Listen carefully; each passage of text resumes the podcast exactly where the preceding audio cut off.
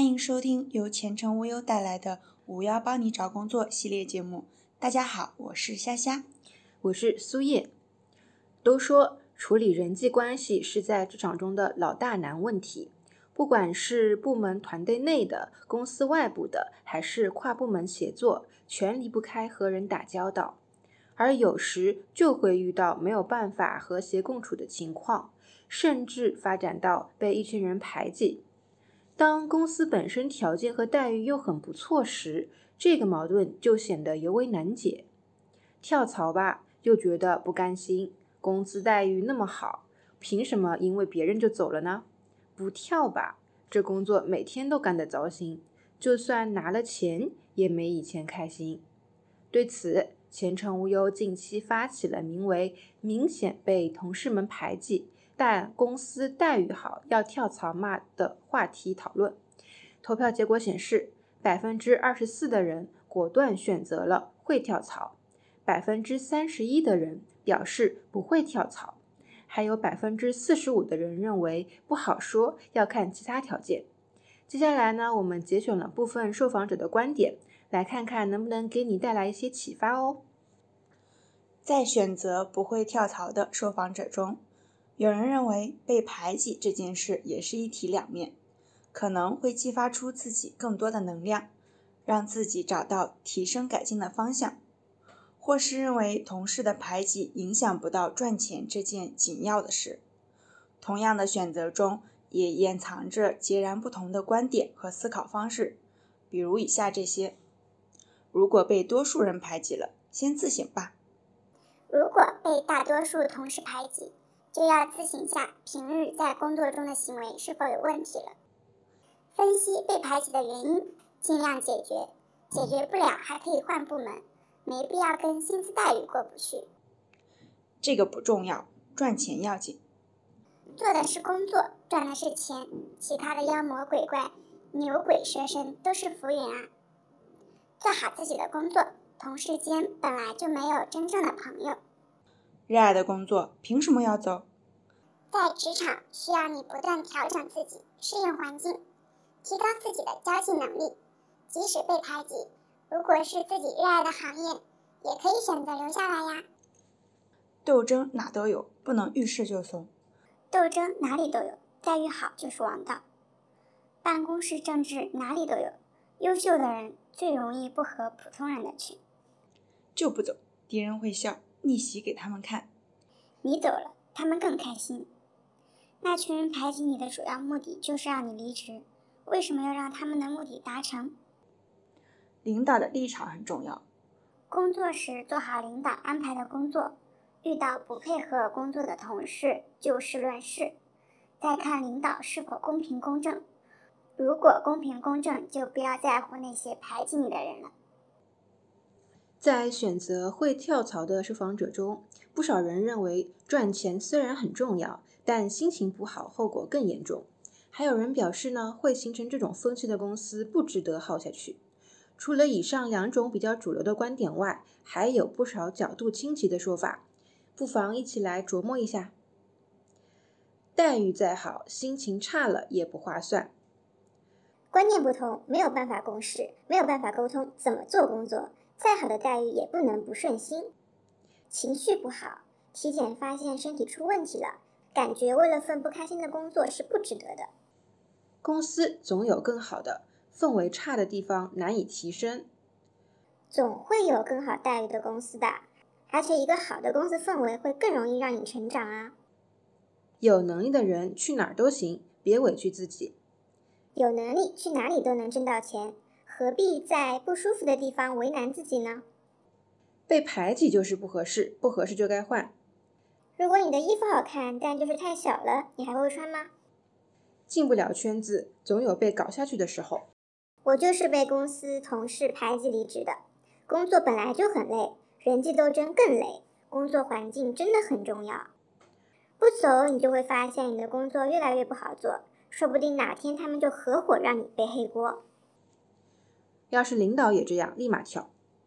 如果领导对你也是同样的态度，不用多想，果断跳，不然心灵上会被折磨，很痛苦的。当然，如果你暂时因为经济的问题而不能离开，那可以骑驴找马，但是速度一定要快。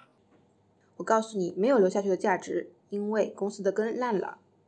如果一个企业有大规模的互相排挤，那么基本公司文化就是这样了。今后公司呢也不会有很大的发展。那些说做好自己的，确定是真的在上班了吗？很多事情都需要各部门合作一起完成，这样的氛围根本做不好。我奉劝赶紧走人吧。还有人从各种角度分析了一通遭遇排挤的可能原因：一是你个人能力突出遭记恨了，再一个就是你拖同事的后腿了。是不是你自己很少和大家一起交流，别人根本不了解你？证明工作不饱和，太闲了才有时间去做排挤同事的事。没事做的总是没事做。没事做的总是盯着做事的人，对做事的人评头论足，导致做事的人做不好事。我们公司就有个大家都不喜欢的人，那是因为每个人都被他坑过不止一回，而且他上班从来不做事，天天玩手机、拍马屁、打小报告。也有人尝试给出解决被排挤或不主动离职的方案：一杯奶茶、一顿火锅、一条烟。没有什么事情是这些解决不了的。是公司整体风气不好，还是自己的原因？首先要能正确客观评价此类问题，其次努力掌握技能，使自己得到成长，提升自己在团队中的价值，也就自然而然会被看重。被排挤就装傻，傻到让他们提出解雇，学会装傻也是一种业务能力。装傻不要是真的傻。我们从众多的留言评论中，不难看出，大家对这个话题是很有话说的，其中也不乏一些亲身经历。每个人面对同样困难的态度，也因个人差异而完全不同。有真诚自省的理智派，果断正面 PK 的强硬派，只在乎钱的现实派，更在乎心情的精神健康派，万事看开的洒脱派。但纵观那么多看法后，会发现。有三点是尤为重要的：直属领导、个人业务能力和自我情绪管理能力。直属领导决定了你在公司的直接利益是否能得到保障，个人业务能力则是领导是否会向着你的根本要素，而自我情绪管理能力是你自己能否熬过逆境的重要阀门。对此呢，我们前程无忧给出大家几点建议，供大家参考。第一点，不要闷头做事，多和领导交流沟通，及时汇报工作成果，免得被抢功劳、扣黑锅。第二点，重要的工作往来呢，最好通过邮件确认，并抄送相关第三方，比如直属领导，避免将来遇到掰扯不清的事儿被甩锅。如果工作环境没有发邮件的习惯，也最好有文字交流记录。比如聊天信息截图等。